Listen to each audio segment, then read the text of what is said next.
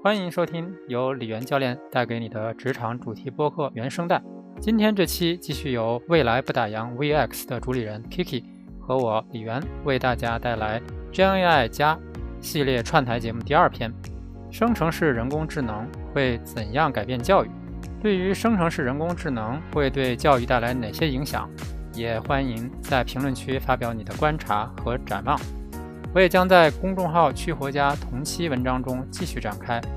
接下来就请收听本期节目，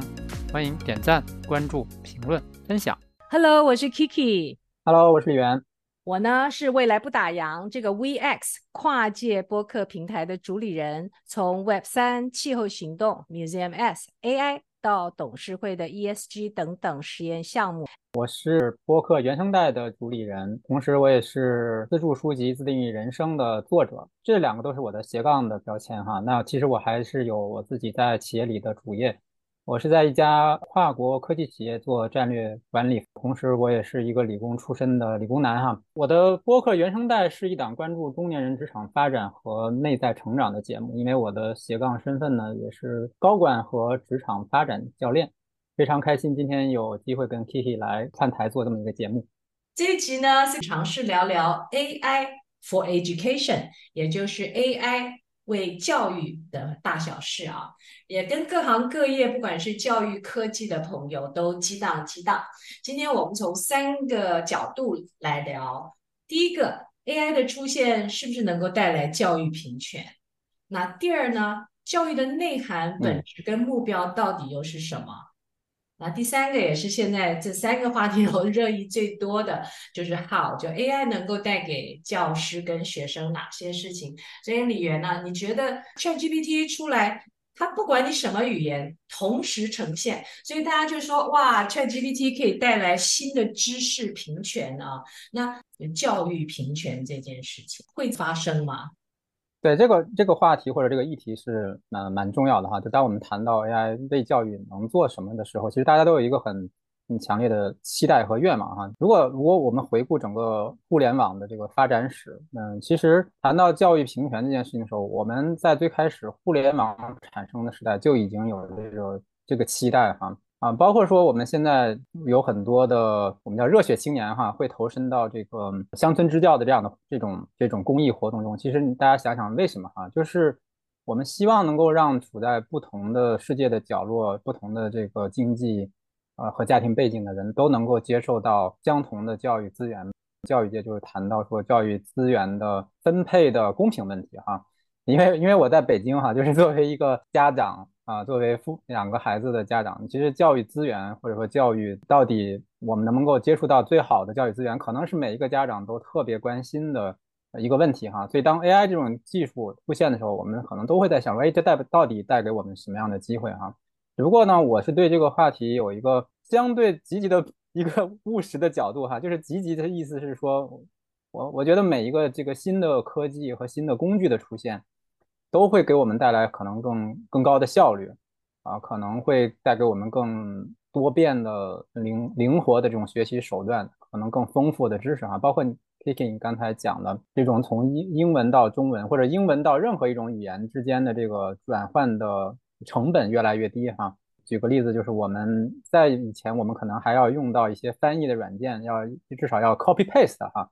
你要把一个文档的信息放到一个翻译工具里面去，让它翻译出来。那现在基本上，如果大家用过 ChatGPT，你会发现说，翻译本身已经变成了一个感知不到的障碍了。你可以用任何语言跟 ChatGPT 去沟通，它也可以用你想要的语言立刻回答你。虽然说它可能它自己内部处理可能是基于更多的是基于这个英语，因为它的开发者包括它的语料可能很多是英语哈，但是翻译功能已经变成了一个。没有什么成本的这样的一个工具，所以你可以用任何语言去跟 Chat ChatGPT 沟通，然后你也可以让它以任何语言来帮你输出哈。另外一个例子就是我们现在有很多这种线上开会和协作的这个工具，我们以前有这个语音识别的这个软件哈，所以你开会它可以帮你出字幕哈，包括说你像像 YouTube 以前出字幕这个功能本来就是有的，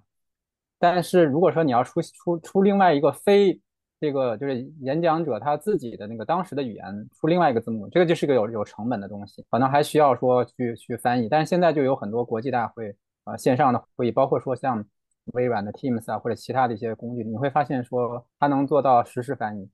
实时翻译就是相当于就是你在接收信息的时候，你不用等任何人给你做翻译了。所以这个也是从信息的延迟上，或者说从接收信息的这平等性上和时时效性上，这个东西的差距在越来越短啊。所以这也是为什么刚才 Kiki 在提这个问题的时候，我们谈到这个信息的平权上，可能的确是在与日俱进的在增加。但是，呃，它是不是会带来教育平权？呃，我有一个观点哈，就是这里面有一个很重要的要素，就是。呃，你对于工具的使用的意识，以及说你的工具在你的嗯自己的成长过程中，它扮演的角色，你有没有这个意识，是它是一个分界点。如果你没有这个意识，嗯，我觉得工具越多，只会导致教育的极化现象反而变得越越来越严重哈。就是说，善于使用工具的人，他的效率会越来越高，他的成长的速度会越来越快。而不善于用工具的人，他会停留在原地哈，所以你会发现两者的距离不是缩短了，而是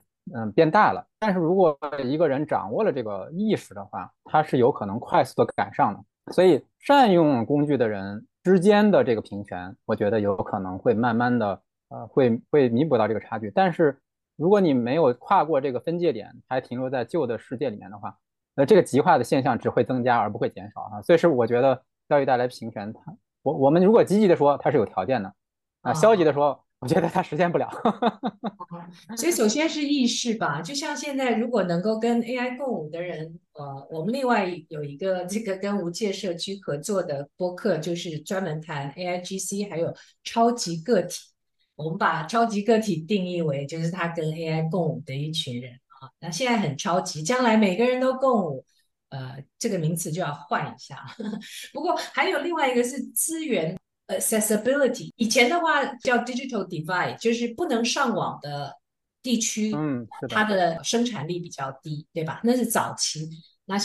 也有飞跃的可能性嘛。比如说像非洲，现在它就直接上网，所以他们的呃整个变化不太一样。AI 不晓得会不会也有这种叫 AI divide。谁可以用什么？嗯，通常会翻译成鸿沟哈，所以你刚才讲的就是，比如说数据鸿沟啊，那那就现在我们有个新词儿叫 AI 鸿沟。AI 鸿沟，对呀，要怎么跨 越鸿沟？除了自己认知已经到容易取得的工具，就会大量的大家都去使用嘛，所以这个可能也需要一些结构性的一些规划，嗯。对这个对我们的提示就是，嗯，就是我们有的时候会说终生学习哈，因为我们在传统教育里面，我们会认为学习主要发生在你工作之前。那你在工作之后虽然有学习，但是你会发现有很多人就觉得说，哎，我我一旦找到一个工作，我可以松口气了，他的学习的速度会大幅下降。然后我们现在其实提倡的是说，嗯，学习不是以学校作为分界点的哈。嗯，学习是本身是一个终生的一件事情，嗯，而且这个学习本身并不只限于知识和技能的学习，包括认知的提升、认知的学习，包括说我们可以分成这个精神层面、物质层面啊。所以除除了能力之外，包括说你你如何去发展你对这个世界的感知的能力哈，就是上上一期我们有谈到碳感力这个能，sensing 这个词，对，对，就这个能力它也是一种一种扩展和学习，嗯。它更全面啊！很多人说我们的认知就好像我们的操作系统啊，也要不断的更新。其实现在不断的，你打开你原来用的一些工具软件，它不时不时的，我也发觉更新的速度越来越快了。所以我想跟你探讨一个话题哈，就是因为呃 AI 的工具，包括这种即时的语言理解和翻译的能力，其实现在有一个讨论是说，那我们作为普通的人类，还需不需要去学习一门、学习和掌握一门？外语哈，既然我们的工具都已经可以做到同这个有点像这个同声传译哈，就是对方说什么立刻就可以把它翻译成你的母语，那作为一个普通人学习外语还有必要吗？这个问题你怎么看？我自己在另外一个外语是英文嘛，所以我就在比较多的英文地区可以生存啊，比如说在马绍尔群岛也是一个。呃，美国托管区，然后在夏威夷啊生活啊念书，然后自己也在澳洲啊生活跟工作一段时间，然后大部分的时间也会常用到外语。但其实即使这种感觉，它在每个地方你用同一个语言，但是你对那个文化的体认还是很不一样的。所以就很期待说，看看下一个阶段就到能够到英国啊，就另外一个英语国家能够过一段时间。所以有很多的生活上的一种理解，比较像我们说的那种 sensing，你的直觉、的五感啊，全部都投入了。因为去读说啊，英国人很喜欢排队啊，很喜欢拿着一支雨伞啊，这个还是蛮遥远的一件事情，可能要理解到他在。这个长久的君君主的君王体系之下，他对整个制度有一些在骨子里头的一种服从啊，DNA 上。最近不是有一个很很无厘头的小报说。二王子的太太不想回英国住，因为他不想向这些其他人屈膝这 行礼。人家说：“那你不要当夫人，你就不用屈膝啦。”所以这种就蛮有意思的。这种，呃，我说也很八卦，真的是很八卦。我倒觉得，嗯，刚讲的时候，像以前啊，我们说如果呃，digital divide，对吧？是数字鸿沟，可是在很多人生活上不体现。那在高度使用这些数字工具的中国，很多人进来，他他就什么都做不了，因为他没有支付宝，他就叫不到车，然后没有办法支付，然后拿了钱，有的地方也不收啊，所以这个蛮有意思的。这个可能在极度呃数位支付的国家才发觉。你说现在是不是有人可以逃过不互联网这一劫？哈，我我想举一个身边的例子哈，就是。呃，因因为我妈妈她呃七十多快八十了哈，但她其实学习能力很强。那这个学习能力很强，包括说使用使用智能手机啊，因为她在一个养老院里啊，她就会发现说身边还有很多的老人就是活在过去的那个技术水平里面哈。比如说我们举个最简单的例子，去去医院啊，因为老年人会经常需要去医院看病啊、开药。那你会用手机的话，因为现在就是我们有很多医院都是在线上有这个挂号系统。你需要从微信里进入到这个医院的挂号的小程序哈，然后你可能还先注册呀，然后就挂号，然后下一周某一天哪个医生，嗯，那他的另外一个养老院的朋友就跟他说，哎，这个医院的哪个医生啊挺好的。那这个信息实际上是那个老人他自己亲自去他体体会出来的哈，这个可能你没去，的确你也不知道这个医生好坏，因为你会看到文字的描述。所以你会发现，说有一些亲身的感悟，你就是取代不了的。但是呢，从另一个角度来讲，他就会跟我妈妈说，这个医生很难挂。那这是他的体会，因为他不会用线上的挂号系统。嗯。然后呢，他就跟我妈妈讲，但我我妈妈因为用会用手机嘛，所以她就会会找到那个医院的微信公众号的小程序，然后就去挂，就会发现说并不难挂，因为你会用手机，你会知道说他什么时候哪一天出诊。你可以选他的时间，这个信息是一览无余的体现在那里了。但如果说你没不会用，你唯一能做的是说，要不然打电话，要不然你直接去。那你碰到那一天正好他不在，你就没有办法见到这个医生。对对，所以这个这个差距就会就会很很明显。所以你会用工具和不会用工具的差距很明显。所以你会发现说，有一部分是工具无法替代的，比如说你对这个医生的感受，这个东西你不去见到他，你只是看一个文字描述这个医生多有名。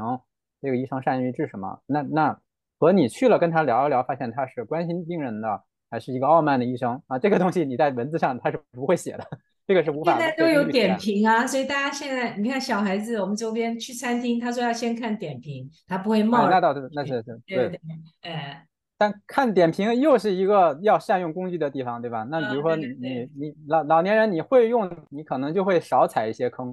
你不会用，你只能亲自踩了坑，你才知道那是一个。一个坑哈，所以这是一个活生生的例子，就是即使你作为一个中年人，你未来成为一个老年人，你你还是要会使用这些生活的工具，因为这个社会的主流的那些呃生活方式可能已经架在那样的一个基础设施之上了。如果你还你还停留在过去的世界，你你就会变得很不方便哈。当然，作为少数群体，那反过来讲，这个市政它有义务照顾这些学习能力在退化的老人。啊，反过来讲，如果你的学习能力不退化，你也没有必要说一定要求助于，就是没没有，就你会变得发现说你的生活能力会很强，对吧？所以生活能力和你的体力不见得是说是一码事儿，生活能力和你的认知能力其实还有有很大的关系。的确，这是我刚才想到的一个例子。嗯，所以我们的认知系统的的确要不断的升级。哎，就像哎，那我们两个不就是这样吗？我们也都是在这个我们人生的不同阶段，还在努力的终身学习，现在还来探索 AI 跟教育跟人的成长的方方面。我们过去说你无法不互联网，将来可能说你无法不 AI。不过说到这里啊，我觉得今天还有一个有意思的话题，就是教育的内涵、本质还有目标到底是什么？就是 Why。对我和 Kiki 想聊这个话题的原因是，呃，我也发现现在在这个，比如说小视频网站啊，或者说在这个国外的这个 YouTube 上面，有很多博主 UP 他们在分享 AI 工具如何帮帮你把这个教育这件事情变得简单啊，或者说能够学到更多的东西哈。但是我我们觉得说，在讨论 AI 能够为教育做什么之前，我们应该先讨论教育到底本身的目标是什么啊，或者说我们要回答另外一个问题，就是。教育这件事情是想让人能够发展出怎样的一种能力，或者说要培养出怎样的一种人啊？这个问题如果不回答，嗯，你回答的所有的关于 AI 工具目前能为我们做什么，只是让我们当下的效率可能会提高，但是是不是能够培养出来能够面向未来的人类哈？这个其实可能是未知的。我们只是解决了今天的问题，但教育其实说白了，解教育解决的是明天的问题，所以我们觉得说。要先回答教育的内涵和本质，以及说在当下这个变化的这个世界里面，教育要培养出怎样的一个人，他能够更好的面对未来的世界的考验。所以这个问题如果不回答，我觉得我们我们就没有没有解决真正的这个教育的目标哈。所以，我我也想就是请请 Kiki，就是从你的感知，从你的感受上，就是你接触到的，不管是创业者还是投资人，从他们的视角面向未来的这样的人。他们通常是具备怎样的能力，或者说有什么东西是我们学校教育或学科教育培养不出来的东西？那些人身上是怎么出现的那些能力呢？对我自己有一段经历，因为我们不是在二零二零年我们成立我们这个意义联盟嘛，后来呢，经过的意义联盟，我们又遇到 Jason，Jason 就有一个这个叫校园 VC。然后在同年呢，就开始推出一档叫做 CSS，我们说 Crypto Startup School 啊，现在应该是说更全面的 Web Three School 这样子，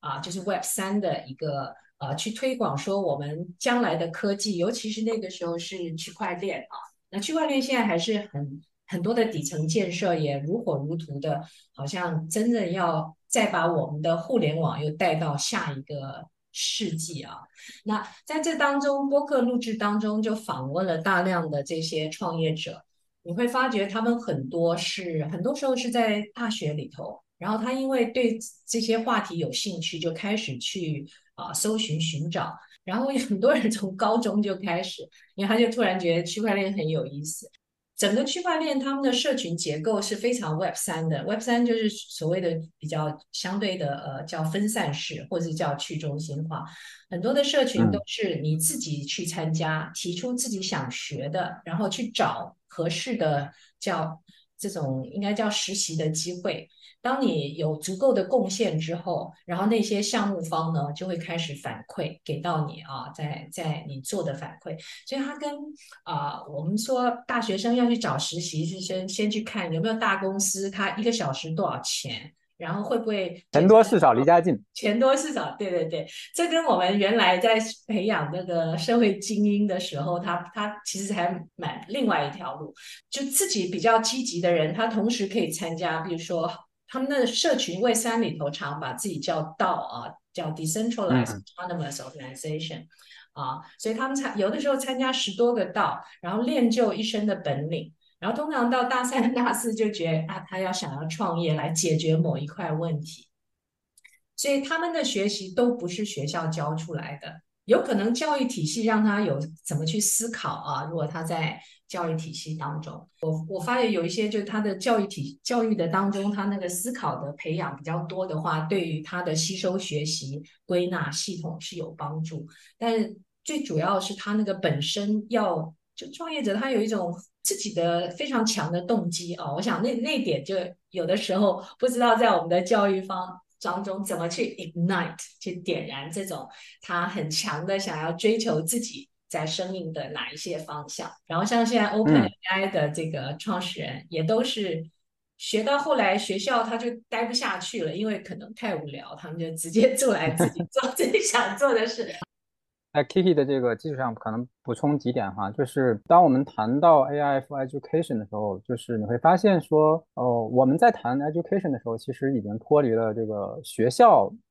这个小的这个狭隘的定义的教育哈，就是教育本身。我们不能把它当成是说，是学校就是教育的所有的这个承担者哈。如果说没有学校，我们难道就不学习、不成长了哈？所以，首先我们要破除的一个点就是说，教育本身并不局限在学校里面。就是刚才 Kiki 举的很多例子，创业者的例子，他们实际上是在相互学习、在探讨，或者说说在设计未来哈。而学校有的时候它的学科教育是基于过去的。当然，现在有很多，比如说学校在，尤其是高校哈，在讨论这个如何做呃创新教育，可能也会去参加这个呃创新大赛，会帮助学生组织导师哈，他们也在做这样的尝试哈。就是在突破自己的这个领域，而不只是教大家一些已知的公理啊、定式啊、学科啊。就是实际上创新是一个跨学科的事情啊。比如说你你要做一个创业的创业的一个项目或者创业的公司哈，它不是说某一个学科就能够解决的哈。比如说你一个公司里最简单的，我们至少得有呃一个做一个创业公司，可能至少有一个 CEO 和一个 CTO 哈，甚至可能有的时候还得有一个 CFO 啊，就是你要解决资金的问题。你要解决公司发展方向和主要资源的问题，你还要解决至少可能有一个主要的技术战略和产品的问题哈。这三个角色，它可能并不是在某一个学科课程里面能够学到。所以为什么我们看到有很多很多人在在这个学校学完学科之后，他还要再去上商科的一些课程啊？甚至有很多人，当然不是说一开始学了商科才会从事商业，而是说我做了商业碰到了一些问题，我然后回到商科的这个教育里面再寻找一些答案，因为。啊，举个例子哈，就是就是 Kiki 你最擅长这个领导力的这个话题。其实领导力的这个话题本身，你你说不学习领导力就不会做领导了吗？其实不是啊，但是的确是因为很多组织遇到的一些在发展的过程中的一些呃人才的问题啊，组织的问题啊，然后领导力的问题，它是有很多沉淀，有很多人去做了研究，所以它沉淀出一些方法论，能够帮我们啊快速的解决一些我们实际工工作中的一些问题哈。所以真真正高效的学习是说，你先去实践，遇到问题，然后再来看看过去的这些做领导力发展的这些组织发展的一些专家们，他们给了一些什么样的框架，我们有可能再带回到实践中去。所以，嗯，我回到刚才的那个那个论点哈，就是教育本身，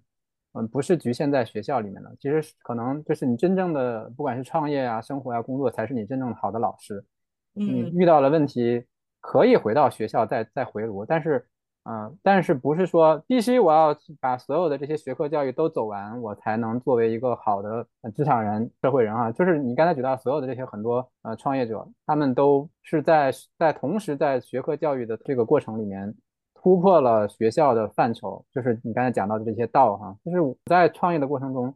就是一个非常快速的学习过程，在失败的过程中去学习哈。可能我们在学科教育的时候，可能都不会教在失败中学习这件事情。嗯，其实你刚刚讲的时候，我就浮现了，因为我身边我有一个好的持续学习的方法，就是组读书会，找到志同道合的人一起来看哪一些书籍啊，这也是终身 学习的一个方法。原先我记得三年前我们有谈了一下，有一个叫《百岁人生》的这本书，是一个英文学院这个 Greta 整理出来，他说实际上这个学习就人生呃已经不能放。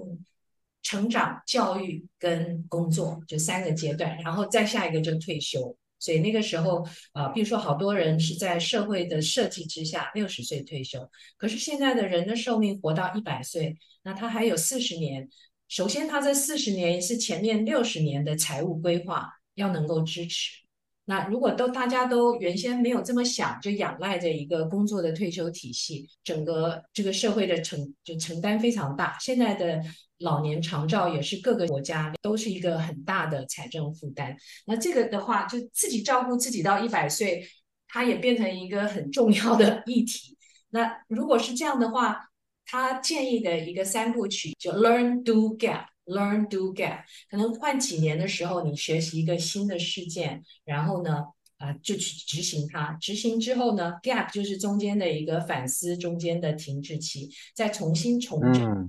对，其实我从企业战略顾问，然后到播客中间，其实也也是一个这样的过程。但当中其实有一块是 COVID 驱动的，因为它改变我们生活方式。因为人如果在原来方式里头，就像那个那是什么鼠啊，在一个笼子里头不断的往前跑，就觉得跑得越快就会越好。仓鼠哦，仓鼠对，所以有的时候生活会让我们进到这样的一个模式啊，也就看到只看到这个就出不来。所以呃，gap 是重要的。就 gap 的话是 recovery 的 break。然后最近我们又读到一本还没有翻成中文的书啊，它叫做 Ten X is easier than Two X。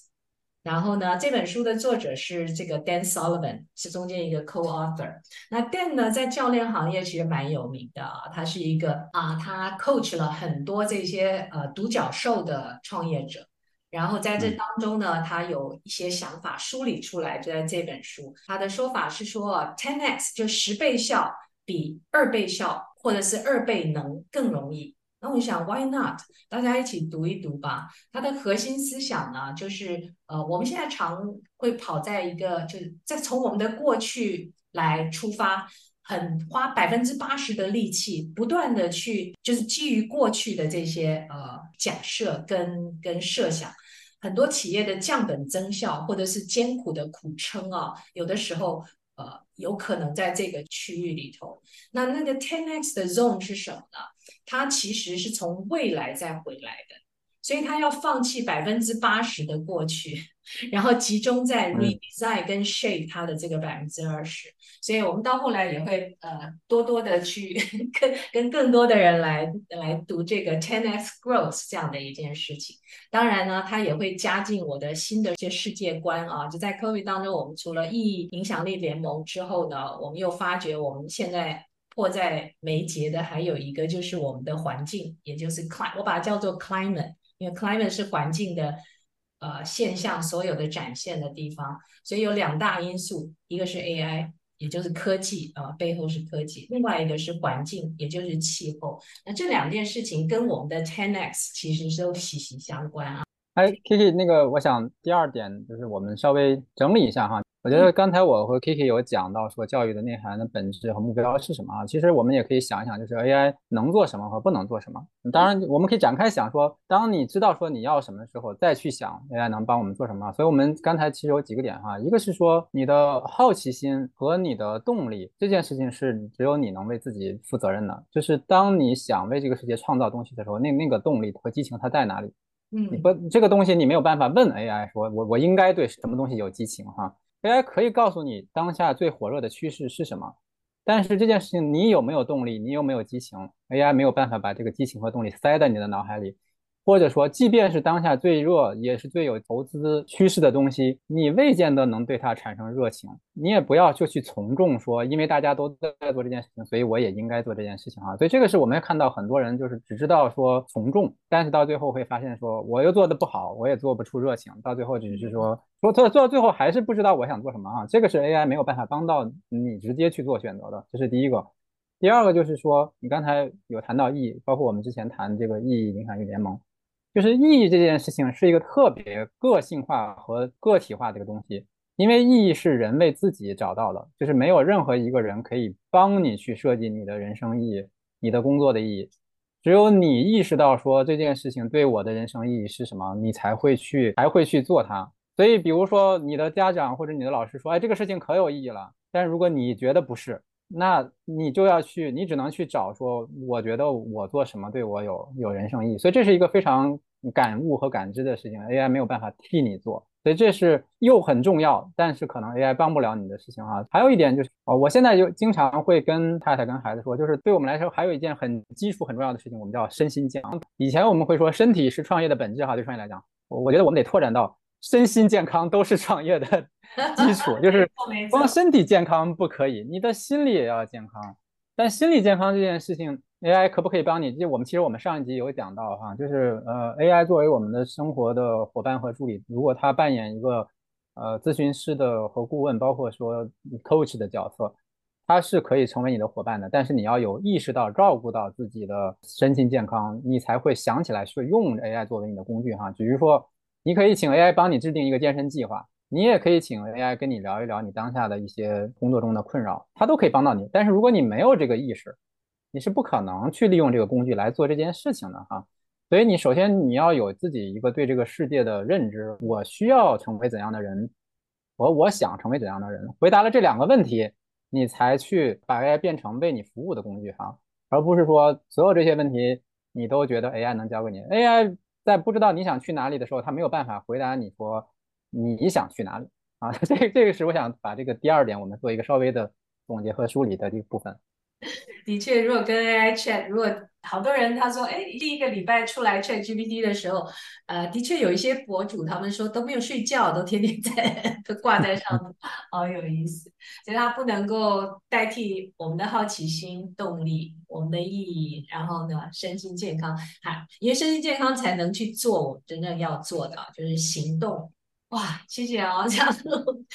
因为我们原先聊这个话题的时候，原先的教育大家可能会学第一个联想就是学校，所以我们认为它是一个呃更广泛的，在各个方面，所以现在也有很多什么终身学院，对吧？呃，像社区大学，能够支持我们现在人类的寿命啊，就是一个百岁人生的规划到底是怎么样？嗯。好多人五十岁说退休了，他说那他下面五十岁怎么办？我的确也碰到一些企业家，所以他说他要活得有滋有味，所以要开始去想象。嗯，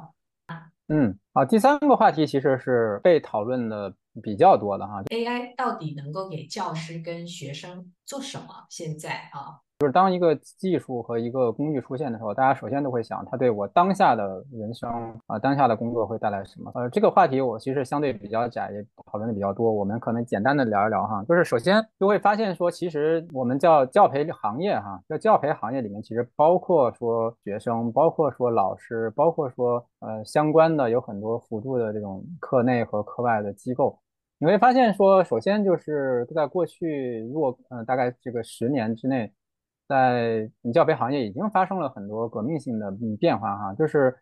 呃，首先就是工具的使用哈，我们比如说互联网的工具的使用，包括说在这个 COVID 期间出现的这种线上学习的这些工具，从一开始肯定是说从培训机构他们很快，因为他们有互联网思维哈，然后很快就扩散到学校，因为学校也不得不在线上做教育，所以就会发现，首先我们是拜托了这种互联网的连接。和这个即时通讯的技术哈，然后第二呢，就是说我们以前谈高科技的应用到教学的时候，其实我们过去谈的很多，还有很多是多媒体教学。那多媒体教学是什么呢？就是以前呢，我们说教育就是老师讲，所以就是老师在一堂课可能从头讲到尾都是他一个人哈。那多媒体其实就是增加了一些视频啊、音频啊，就预先预先拍摄的一些元素啊。它会让这个教学更有意思哈，比如说我我在教这个生物的时候，我可以放一段，比如说一种动物的它的习性的这样的一个视频，它就比你看的一个死的书本和那个照了一张照片的这个要要生动的多。再比如说我们学历史哈，那以前学历史我们可能只是在课堂里学，现在就会出现我们叫叫做研学营哈，就比如说有一些历史的建筑和遗迹啊，还有博物馆。它是在这个城市，或者在在在很多地方，那你带着学生去到学校之外去学习，去博物馆学习，去古迹去学习，去这个我们叫培训基地学习，它也是帮助学生对于历史或者对于社会的一些议题，它有一个更更近距离的切身的感受，而不只是说听老师讲，因为我们以前的学校教育就就是单纯的老师讲，对吧？这是一个渠渠道。现在就会变成说，你一个是老师讲之外，你可以去感受，然后再有就是我们这些年教嗯产生了一些概念，叫做项目制学习啊，甚至说翻转课堂啊，包括还有一些以辩论为为方式的学习，就是说我们以前就会觉得说，老师说这是一个公理，或者说这是那个一个政策，你们接受就好了，这是一个单方向的。现在我们会变成说，我们会反反过来想说，啊，那一个政策它之所以被制定，那它的好处和坏处是什么？啊，可以让学生来辩论。他在辩论的过程中，他会对这个知识，或者说对这个这个行为，它背后的一些社会原因，或者说社社会议题，他有更深刻的理解。这本身也都是教育的方式，在结合技术的结合技术结结合课堂设计的方式的一些改进哈。所以教育本身在变得更多元哈。那 AI 在这里能能做什么？首先，它我们现在的 AI 还是还是有一个屏幕，有一个网络连接哈，所以它更直接强化的，实际上我们可以说强化了多媒体教育，没有办法去替代那些项目的学习，也没有办法替替代我们去线下的那些博物馆啊，或者说去呃古迹啊去去参观的那些那那些体会式的东西，其实 AI 还是 AI 能做的是说，它比如说我们我们去年开始谈元宇宙哈，就是说我们现在举个例子哈。博物馆啊，有的时候你去可能也会发现人山人海。那其实你再结合 AI 加上元宇宙，可以把这些需要去现场博物馆参观那些东西，也可以变成我们变成多媒体的一部分啊。所以多媒体本身它会变得更丰富。但是我觉得就是结合刚才 Kiki 你讲的哈，就是尤其是对一个文化的理解，对一个民族的理解啊，你没有办法所有的东西都用这种线上的东西来体会，就是你在线上的体会永远无法替替代你去现场的那种东西哈。所以我觉得。它可以取代一些，但是不可能取代全部哈，所以这是这是工具的使用。我们今天还想讲另外一件事情啊，就是在那个 ChatGPT 刚出现的头几个月，不是出现了一股风潮，就是就是很多学生用 ChatGPT 开始作弊哈，用 ChatGPT 直接来帮他们写作业哈，然后就出现了几个问题哈。第一个是说，呃，太偷懒了，就是用 AI 取代了你自己的学习的过程。第二是说，我们发现 ChatGPT 有一个很大的问题，就是它会出现很多似是而非的假的假的东西。它 ChatGPT 它有一个最大特点，就是它表现特别自信哈，让你自信，让你看到它好像是说它答的一定是对的。然后我们发现其实出现了非常非常多的笑话。如果你问的问题很离谱，比如说你问这个林黛玉和这个鲁智深如果打如果他们打一架谁会赢的，类似这样的离谱的问题，他也会回答你。所以你会发现，说它 ChatGPT 有它的局限性，就是它是一个大语言模型。它首先跟我们搜索引擎最大的区别在于说，它不告诉你信息源，所以它回答你一句话的时候，你不知道这个信息是哪来的。第二，你没有办法确保它给你的信息是准确的。所以这是第一个局限。然后第二个就是说，刚才讲到的，它取代了你学习的过程。所以我们在 ChatGPT 刚出来的几个月，就会看到很多学校他们禁止他们的教师、员工和学生使用 ChatGPT 在这个作业的过程里面哈。那当然，现在我觉得发现就是这个事情也是在改变哈。很多企业它现在其实是禁止使用 OpenAI 的工具，哎，比如说像 Pixel 皮克斯啊这种创创说，呃，有在合作的顶级咨询公司内部也都发了一些通告，要大家注呃，在这个 AI 工具上面的使用啊，都需要申报等等啊。那开始有一些阴影的，跟学校一样有一些阴影的做法，嗯。对你，你谈到那个实际上是还涉及到数据安全的问题哈。就比如说咨询公司是麦肯锡还是哪家，就是说，你，对于这个使用，就是因为有很多工具你需要输入，比如说把整个文件上传给他，他帮你分析成大纲啊或者怎样。在这个过程中，其实有可能你会泄露你的公司的一些敏感数据哈，甚至包括说你的客户的数据，可能会泄露给这个平台，你都不知道这个平台的数据是储存在哪个哪个大陆，储存在哪个云上哈，就这个是数据安全问题哈。呃，所以我我想举一个例子，是目前在教育领域的一个我们叫改良哈。啊，可汗学院哈，就大家知道说，可汗学院其实就是一个非传统学校的，但是我们可以管它叫线上学校哈，因为可汗学学学院的创始人其实他会发现，在传统的学校教育里有一个很大的问题，就是有很多东西学生学不会，是因为老师讲的他是一个千篇一律的，因为他要教全班，他的这个教学的速度、教学的深度很难匹配到每个学生的。需求哈，所以可汗学院它之所以创始，也是因为他发现他把他自己学的一些难点的这样的经验用小视频录下来。他首先是先给家里自己的亲戚的孩子学，然后发现哎，他们亲戚的孩子有些在学校学不会的东西，看了他的小视频之后学会了。这是他最开始的创始哈。那后来他发展出了一系列的课程哈，就是从学校的中小学教育一直到大学的教育的课程，AP 的教育。但是其实这有点像我们刚才讲的多媒体教学哈。嗯，那现在可汗学院就是今年，其实从去年开始跟这个 OpenAI 他们有合作，开发了一个新的我们叫助教的工具，AI 的工具，它的名字叫做 Camigo 哈。Camigo 的头一遍的咖就是可汗学院的那个 KHN，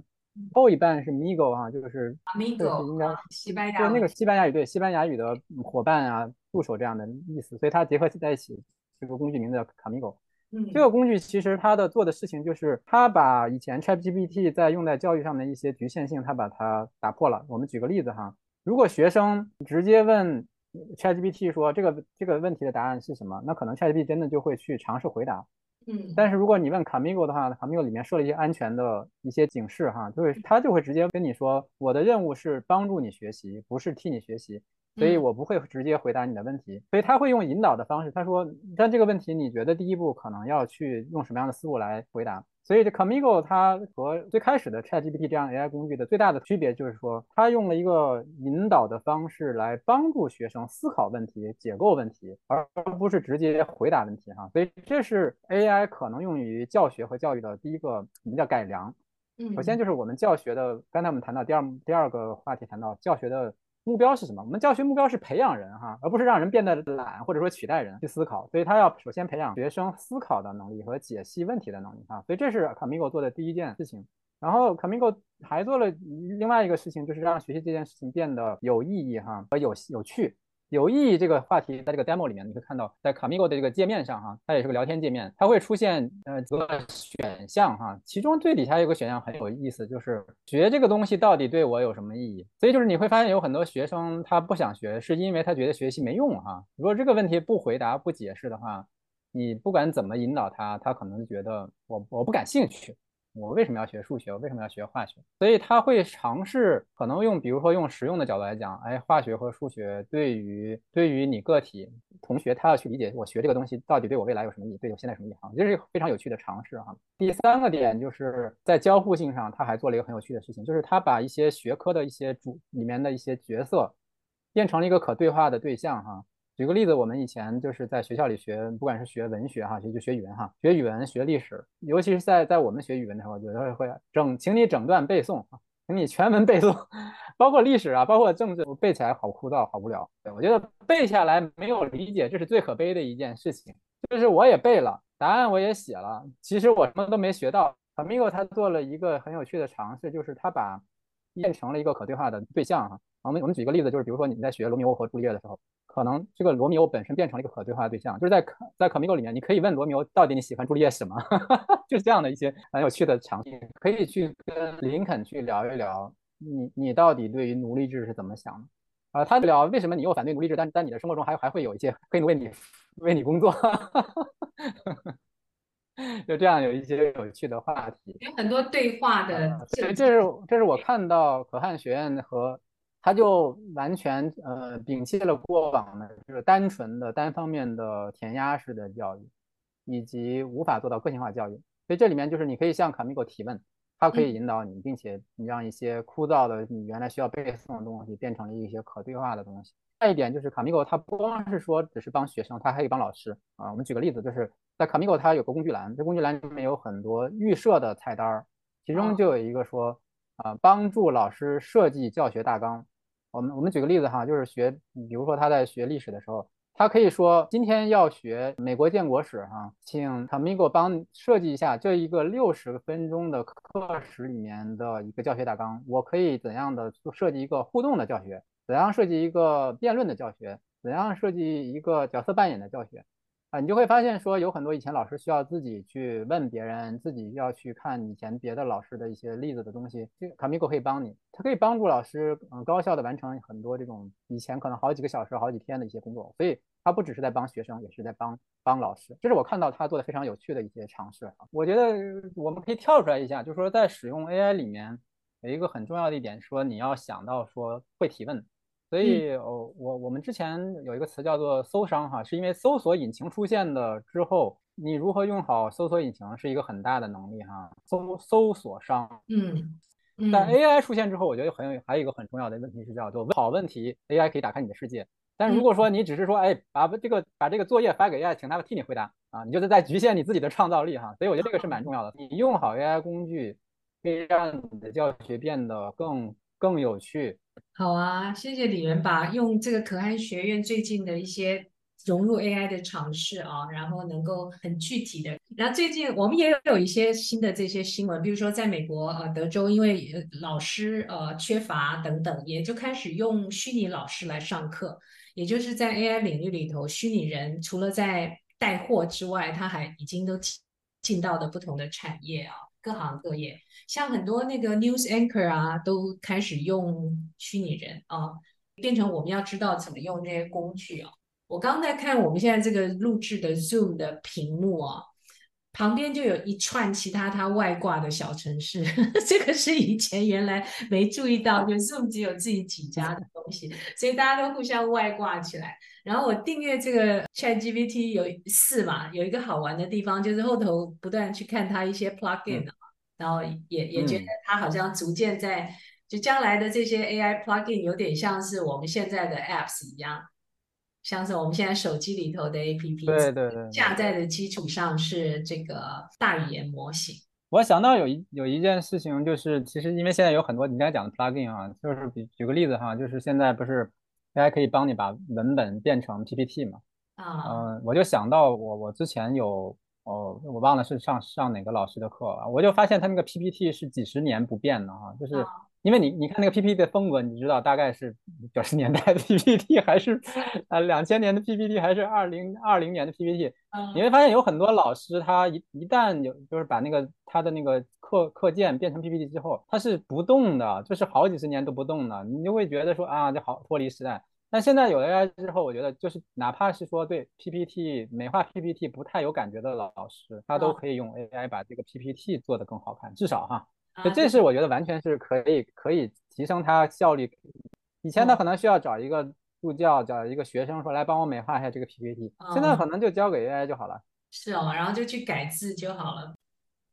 今天这期原声带就到这里，欢迎留言反馈、关注、转发，也欢迎关注我的公众号“去活家”，有趣的去，生活的活，理想家的家。期待下期节目与你再见。